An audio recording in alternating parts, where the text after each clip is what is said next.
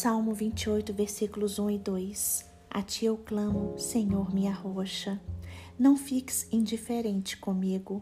Se permaneceres calado, serei como os que descem à cova. Ouve as minhas súplicas quando clamo a ti por socorro, quando ergo as mãos para o teu lugar santíssimo. O Salmo 28 nos ensina a termos paciência e a termos confiança.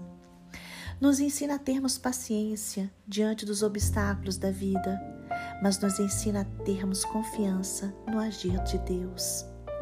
Este salmo é atribuído a Davi. Nele, Davi faz uma oração invocando a Deus para ajudá-lo nos momentos mais difíceis da vida.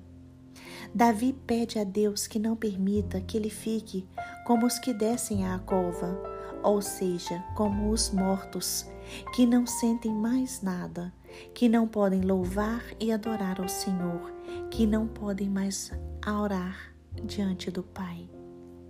Davi faz referência a Deus como seu escudo verdadeiro, como sua fortaleza inabalável.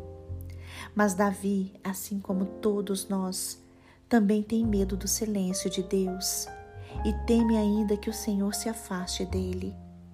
Davi tem medo de perder a intimidade com Deus e teme também que o Senhor não esteja ouvindo as suas orações. Muitas vezes temos medo de sermos abandonados também. Temos medo da morte, temos medo da solidão. Temos medo do silêncio de Deus. Sabemos que não podemos viver sem o Pai. Sabemos que somos dependentes do Senhor. Lá no fundo do seu ser, Davi tinha convicção que Deus estava ouvindo suas orações, suas preces e que ele podia atender todas as suas súplicas.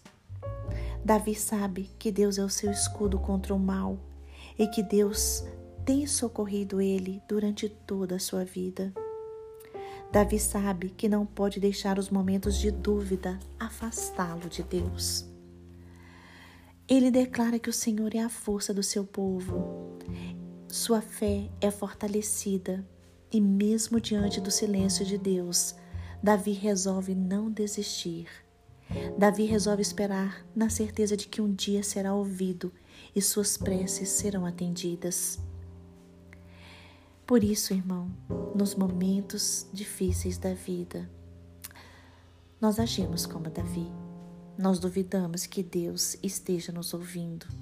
Nós duvidamos que o Senhor irá nos atender e nos ajudar. Mas hoje Declare com a sua boca que sua fé é maior do que as suas dúvidas. Confie no agir do Pai. Creia que Ele está presente e que Ele ouve a sua voz. Não desista, mesmo diante das provações. Neste momento, o Senhor vai fortalecê-lo cada vez mais para que você aprenda a resistir nos dias maus. Faça como Davi, clame a Deus para que Deus faça justiça contra os seus inimigos. Clame a Deus para que a vontade de Deus, que é boa, perfeita e agradável, se faça na sua vida. Anseie pela presença do Senhor. Adore a Deus. Exalte o nome dele com a sua própria vida e seja guiado pelo Espírito Santo.